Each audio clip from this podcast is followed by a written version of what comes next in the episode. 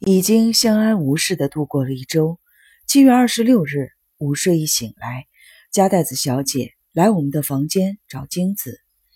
这天是伊玛的生日，虽然主屋厨房已经备好了红豆饭，可是别墅的厨房却忙着准备晚餐。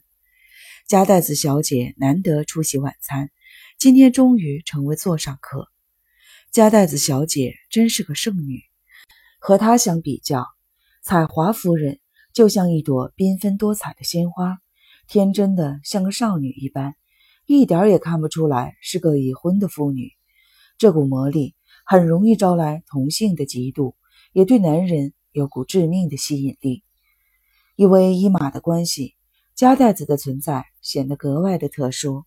什么事只要一扯上彩华夫人，加代子打从心底的反感就会让神经变得格外的尖锐。嗅得这一切的我感到很不舒服，激烈的憎恶与嫉妒虽然让自己难受，却能引起他人的注意。就连加代子这般清纯的玉女，也会让身边的人感受到她的痛苦，宛如妒意横生的美丽的女鬼，让人有种原来世上也有这种人的窥探。可能是体弱多病之故，加代子小姐。散发着一股神秘宗教气息，给人一种宛如先知的感觉。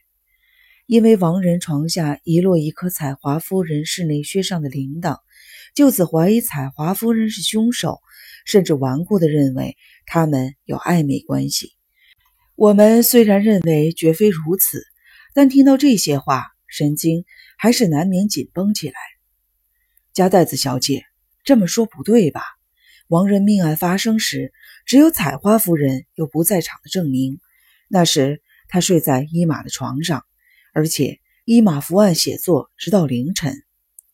那是哥哥为了袒护嫂子才这么说的，他完全被嫂子骗了。一下子就成了这番局面。话锋一转到彩华夫人身上，气氛就更僵了。就在我们争辩的如火如荼的时候，伊玛和彩华夫人碰巧来访。哎呀，加代子小姐真是难得啊！彩华夫人瞪大了双眼，像飞扬的花粉般雀跃。真期待今天的晚餐呢！加代子小姐就像散发着香气的高山植物一般，静静地俯瞰着这一切，像朵花似的环视着众人。加代子小姐也不甘示弱，欲反讽这番恭维之词，心想。他肯定会显出一副不耐烦的模样，没想到恰好相反。只见他笑嘻嘻地说：“嫂子好像花树般芳香馥郁呢。”他仿佛真的打从心底里胜在彩华夫人般的出神地说着。我顿时目瞪口呆。女人这东西，就算是无瑕的清纯玉女，也可能是说谎的高手、外交家或是交际花。就算如此，我还是觉得加代子小姐很特别。之所以会这么想，可能是因为加代子小姐总是孤单一人，也不想跟其他人往来，称得上朋友的只有京子一个人。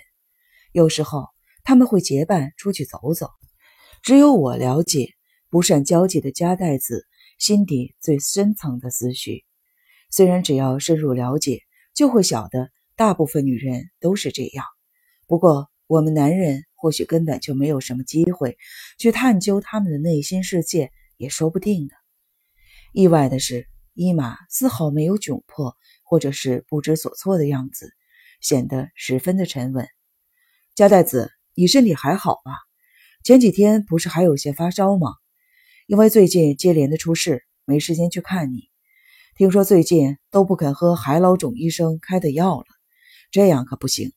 太过神经质了，不能不吃药哦。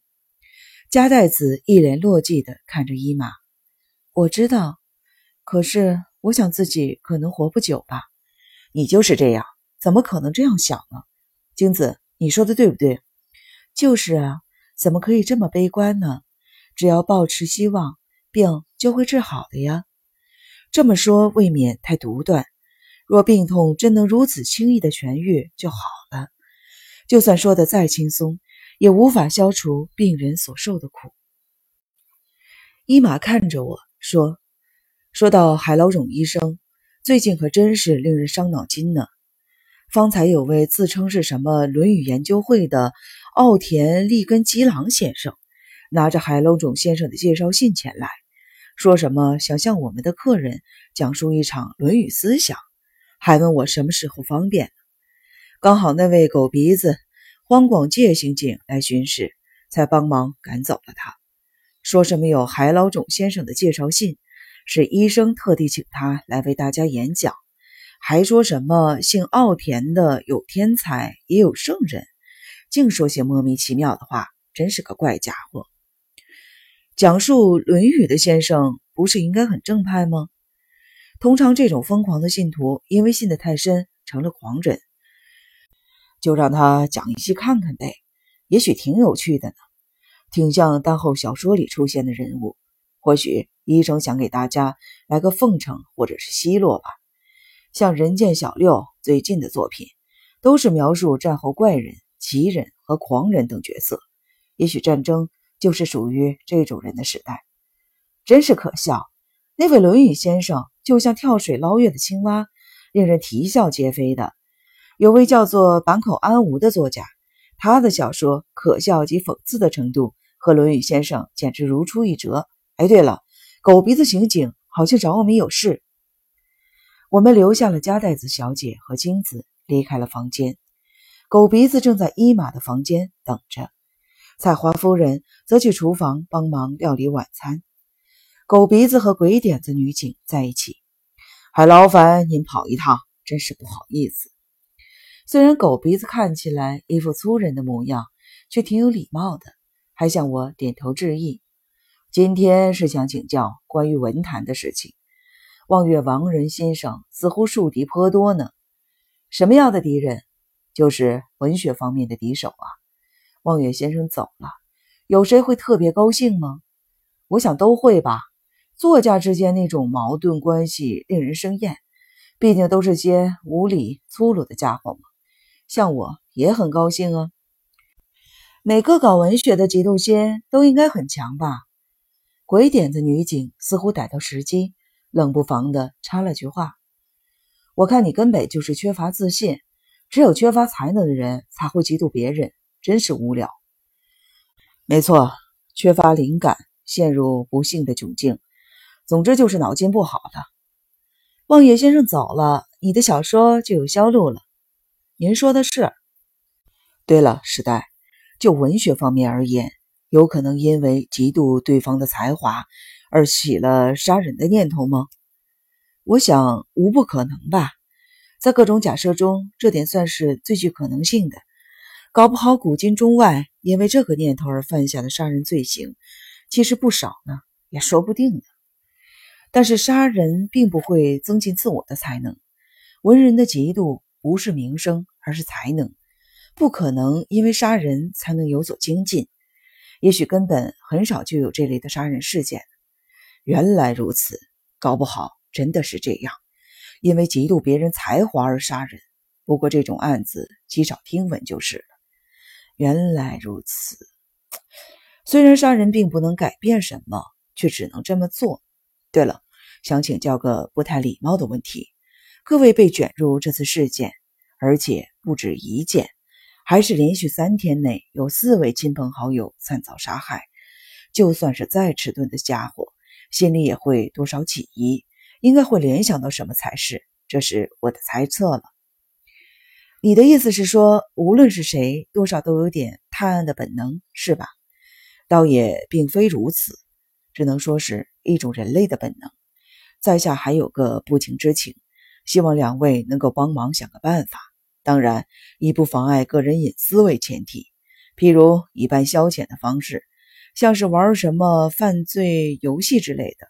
当然，本人处事不够圆滑，难以胜任，想请史代先生帮个忙，不知意下如何？以半开玩笑、轻松一点的方式就可以了。我觉得这样做很无聊，说穿了就是要我们装模作样的进行各种猜测。我看恐怕不会有任何结论吧。不说别人，我自己就不可能配合。